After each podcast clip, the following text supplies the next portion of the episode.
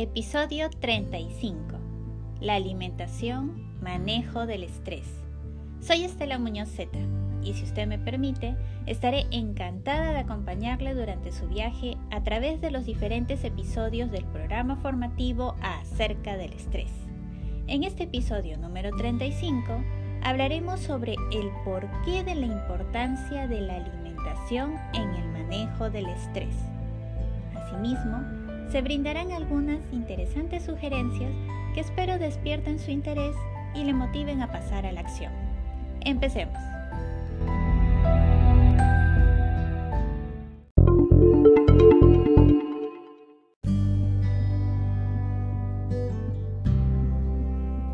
El estrés ejerce influencia directa en la digestión y el metabolismo.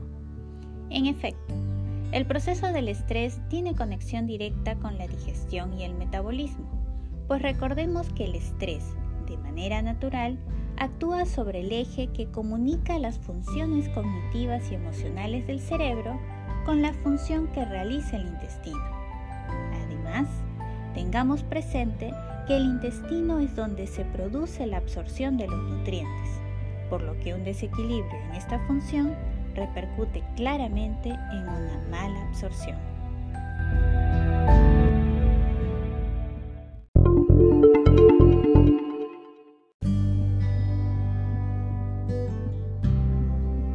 La alimentación puede ser un gran soporte en el manejo del estrés.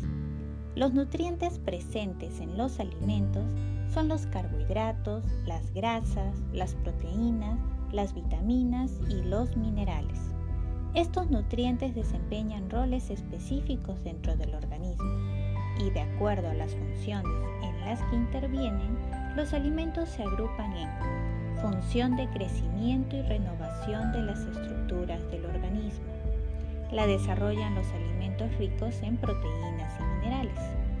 Función de entrega de energía para desarrollar las actividades tanto del propio organismo como las físicas y del trabajo esta función está a cargo de las grasas y los carbohidratos y función de mantenimiento del buen funcionamiento.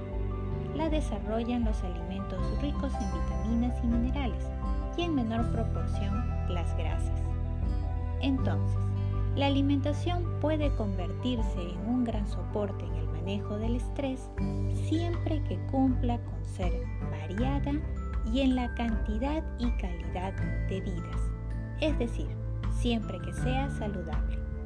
¿Por qué? Porque de esta manera permite 1. Mantener un buen equilibrio entre la ingesta de energía que proviene de los alimentos y el gasto de energía utilizado en las diferentes actividades. 2.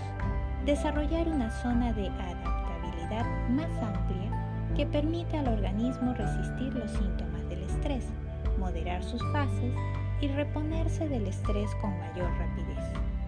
Y 3.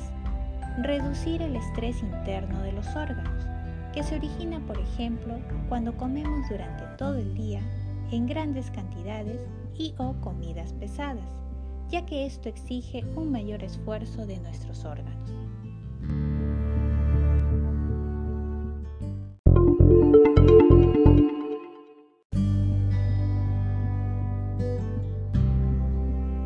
Finalmente, 5 sugerencias para una alimentación saludable. Número 1. Coma variado, pero en la cantidad y calidad de vidas. Número 2. Cumpla con las tres comidas principales. Número 3. Coma con moderación y calma, sin apurarse. Número 4. Tome agua. Número 5. Mantenga los factores peso, colesterol y presión arterial dentro de los parámetros normales.